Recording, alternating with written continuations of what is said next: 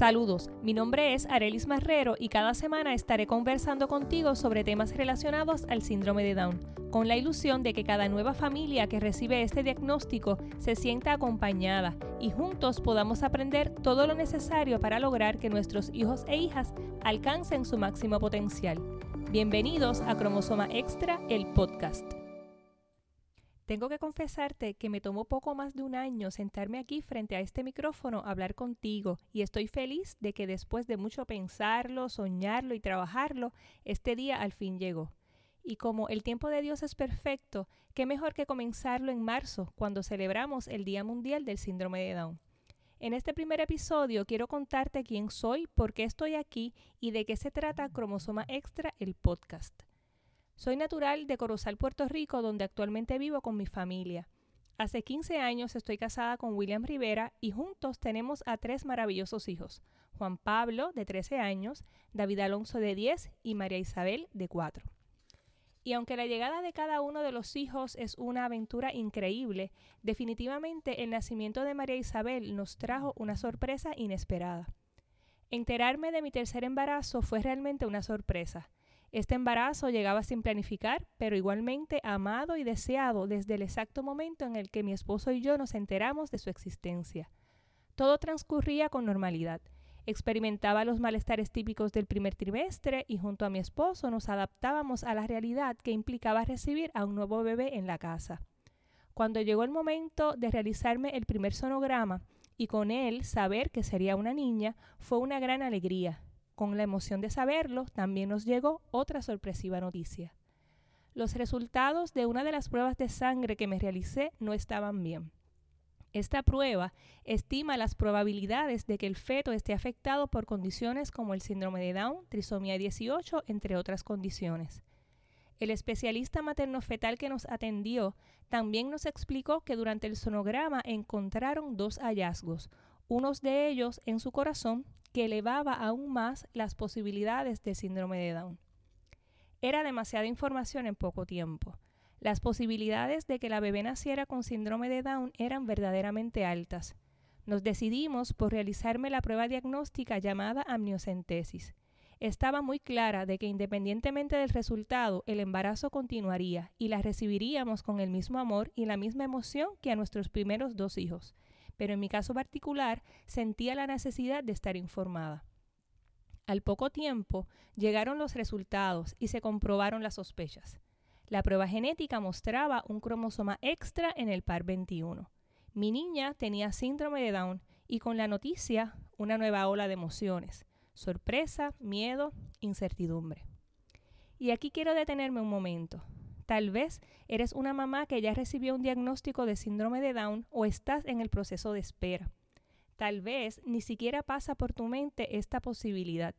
Seguramente, al igual que yo, has tenido poco o ningún contacto con personas con síndrome de Down o tienes muy poca información al respecto.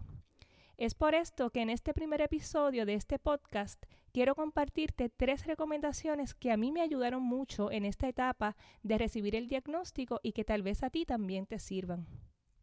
Primero, identifica tus emociones. ¿Qué es exactamente lo que sientes? ¿Es miedo? ¿Es frustración? ¿Es vergüenza? ¿Es confusión?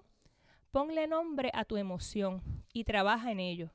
En mi caso, las dos emociones predominantes en aquel momento eran el miedo y la incertidumbre. No sabía absolutamente nada sobre el síndrome de Down y las pocas referencias que tenía estaban llenas de prejuicios y de mitos, así que el miedo era muy real. Me asaltó también la incertidumbre. ¿Qué pasará de ahora en adelante? ¿Cómo esto cambiará mi vida? ¿Cómo será la vida de mi niña? Estas eran las preguntas que revoloteaban en mi cabeza.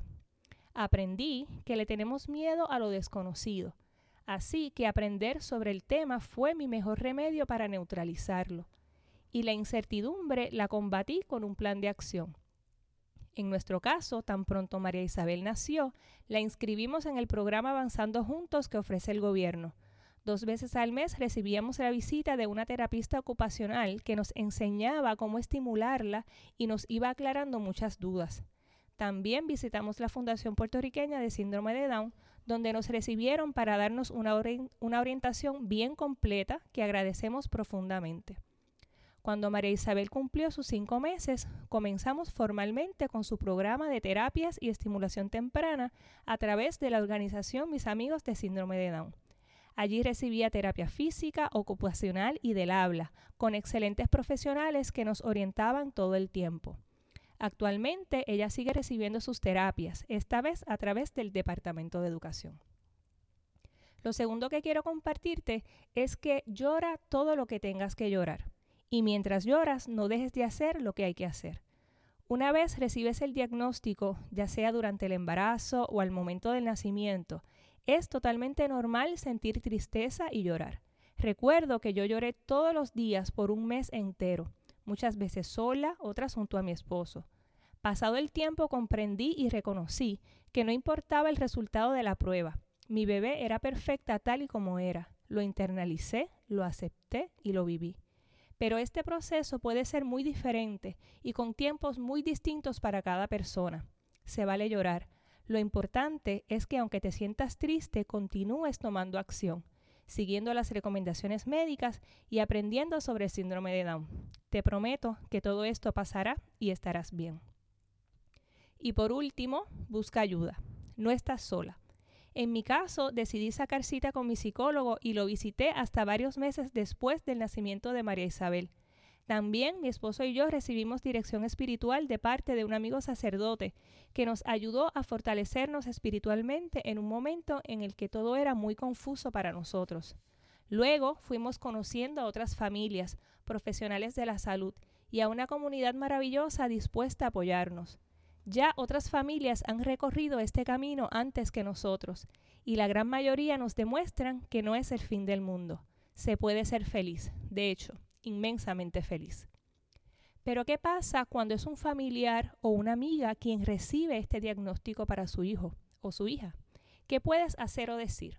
Pues a ti también quiero darte algunas claves importantes. Lo primero es que te muestres siempre positiva. Cada hijo merece y necesita ser recibido con amor y alegría. Y aunque para la mamá o el papá que recibe el diagnóstico puede ser todavía todo muy confuso, es importante que reciba palabras y actitudes positivas de las personas más cercanas.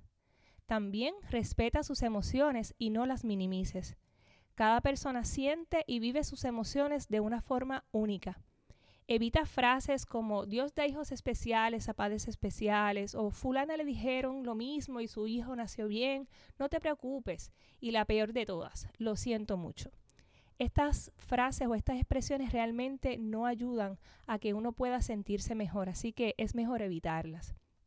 Y por último, ofrece tu cariño y amistad sincera, que sepan que estarás ahí para lo que necesite. Si el diagnóstico es durante el embarazo, anímala a preparar su baby shower, a hacerse una sesión de fotos del embarazo, a disfrutar todo ese proceso. Si el diagnóstico llega al momento del nacimiento, escucha sus preocupaciones, permite que se desahogue. Si su bebé tiene que permanecer más tiempo de lo esperado en el hospital, pendiente a que se alimente bien, llévale comida, ofrécete a cuidar a sus otros hijos si los tienes, ayúdale a limpiar su casa si es necesario. Estos detalles realmente hacen la diferencia y se agradecen profundamente. Quiero concluir este primer episodio dejándote saber que la llegada de María Isabel definitivamente le dio un giro inesperado a nuestra familia, pero de una forma mucho más hermosa y positiva de lo que al inicio pudimos ni siquiera imaginar. Un ensayista francés dijo en una ocasión que enseñar es aprender dos veces, y yo estoy convencida de eso. El proceso de enseñanza-aprendizaje es inseparable. Solo necesitamos tener la actitud, la voluntad y el compromiso. Y ese es exactamente el propósito principal de este podcast, compartir nuestra experiencia, pero sobre todo aprender y hacer comunidad con todos ustedes. Y a través de todos los episodios hablaremos sobre diversos temas, entrevistaremos a expertos, las familias nos contarán historias de éxito, pero sobre todo historias reales como la vida misma. Si te identificas con Cromosoma Extra, el podcast, o conoces alguna familia que se pueda beneficiar de nuestro contenido, no dudes en compartirlo. Si te gustó este episodio, tómale un screenshot a la plataforma donde lo estás escuchando y etiquétanos en tus redes sociales para poder agradecerte personalmente. No puedes perderte el próximo episodio donde te estaré hablando sobre nuestro proyecto extra especial en un capítulo que titulé Del amor al emprendimiento y cómo el diagnóstico de María Isabel dio un giro tan inesperado a nuestra familia que nos impulsó a desarrollar nuestra propia microempresa. Gracias por este ratito y si hay algún tema que quisieras que discuta por aquí o si tienes alguna pregunta, puedes escribirme por Facebook o por Instagram. Allí me encuentras como arroba extra especial. Un abrazo y hasta la próxima semana.